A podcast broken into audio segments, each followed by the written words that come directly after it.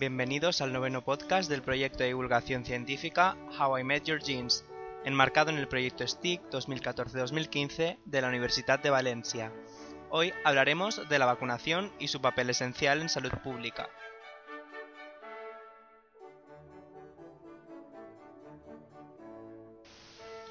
Los días del 20 al 25 de abril, la Semana Europea de la Vacunación cumplió su décimo aniversario, pero lo hace en medio de la moda antivacunación que ha surgido en los últimos años.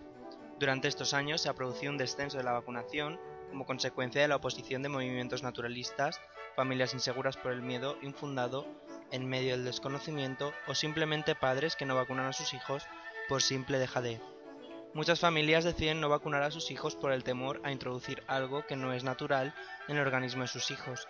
¿Pero realmente sabemos cómo funciona una vacuna? ¿Qué es una vacuna? Se entiende por vacuna cualquier preparación destinada a generar inmunidad contra una enfermedad, estimulando la producción de anticuerpos. Normalmente son suspensiones de microorganismos muertos o atenuados, o de productos derivados de estos microorganismos. La primera vacuna, del latín vacca, fue desarrollada en 1796 por un médico inglés, Edward Jenner, en un momento en el que la viruela causaba estragos en Europa. Jenner, gran observador, se percató de que muchas granjeras adquirían una especie de viruela vacuna, por el contacto continuado con las vacas y luego quedaban a salvo de la enfermedad de la viruela común. Jenner tomó muestras de la viruela vacuna de las granjeras e inyectó el fluido a un niño de 8 años, James Phipps. El pequeño mostró los síntomas claros de la viruela vacuna, pero tras un tiempo de recuperación, el doctor Jenner le inyectó al pequeño James una muestra de viruela humana. Milagrosamente, el niño no contrajo ningún signo de la enfermedad. La viruela fue erradicada totalmente del mundo en 1980 gracias a la colaboración en programas de vacunación entre los diferentes países y hoy se considera un hito extraordinario del progreso de la medicina.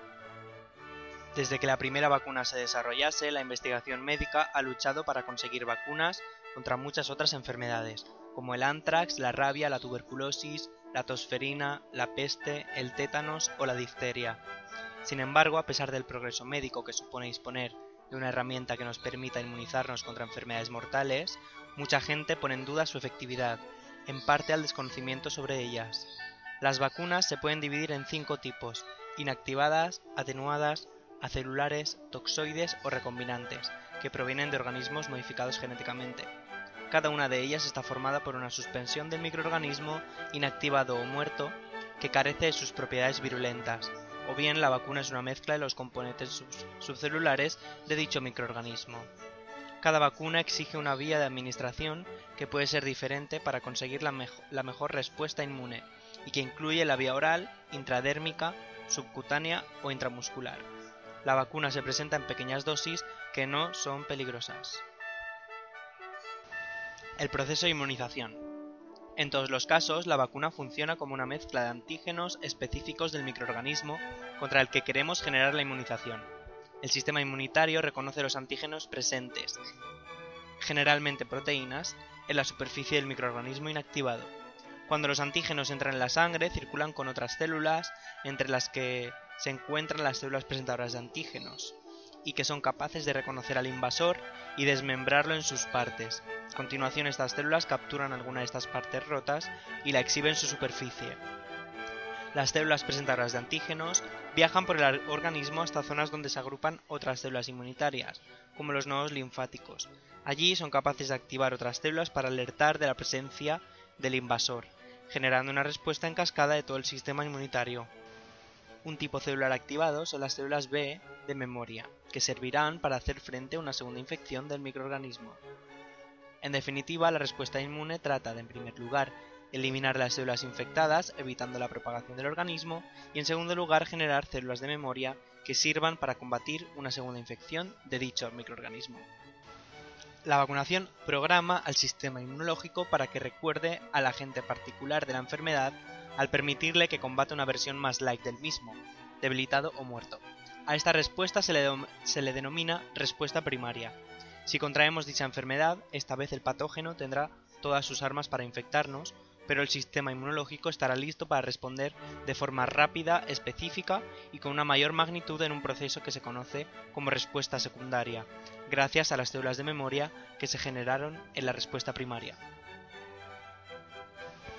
La nueva moda antivacunación. 2014 fue noticia por el brote de sarampión surgido en Disneyland Adventure, California, que afectó a 131 personas y se extendió hasta 14 estados. El sarampión es una de las principales causas de muerte entre los niños pequeños. En 2013 hubo casi 146.000 muertes por sarampión en todo el mundo, a pesar de que hay una vacuna segura y eficaz para prevenirlo. Se estima que entre 2000 y 2013 la vacuna contra el sarampión evitó 15,6 millones de muertes, lo que la convierte en una de las mejores inversiones en salud pública de la historia. El sarampión es una enfermedad vírica que se puede contraer con solo una persona tosa o estornude cerca de alguien más. Según la Organización Mundial de la Salud, se estima que para frenar la transmisión del sarampión es necesaria una cobertura vacunal infantil de más del 95%. En España se consigue por medio de la aplicación en dos dosis, una a los 15 meses y otra a los 3 años de vida, de la triple vírica, que inmuniza contra sarampión, rubeola y parotiditis. Sin embargo, en 2011 en Andalucía solo el 87% de los niños fue vacunado, mientras que el porcentaje se redujo al 82% en Madrid, por poner algunos ejemplos.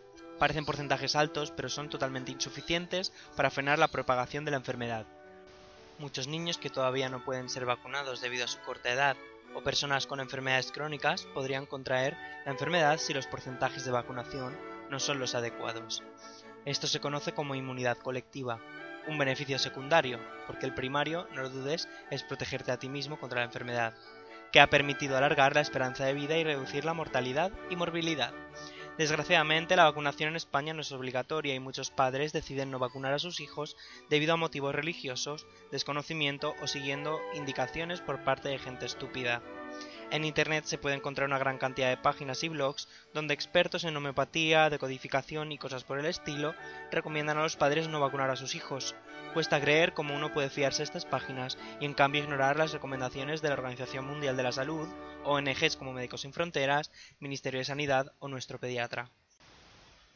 Por ejemplo, Mónica Gómez, terapeuta holística, se atreve a utilizar como eslogan esta frase de Einstein todos somos muy ignorantes, lo que ocurre es que no todos ignoramos las mismas cosas. Al mismo tiempo, abandera el movimiento antivacunación en su página Dieta Metabólica, basándose en falacias y sin estudios médicos que la apoyen. Mónica, experta en luz divina, nos dice que las vacunas no previenen enfermedades, sino que las causan, que pueden cambiar incluso la estructura del ADN o causar parálisis permanente, autismo o Alzheimer. Otro experto, esta vez sí, que saltó a la fama en pro de la vacunación, en Los Ángeles, el pasado diciembre, el pediatra John Goodman declaraba que la libertad de elección de cada persona es respetable en muchísimos casos, pero en el caso de la vacunación no es justo que un pequeño número de pacientes ponga en peligro a otros muchos, que no están vacunados debido a su corta edad o que tienen problemas inmunológicos.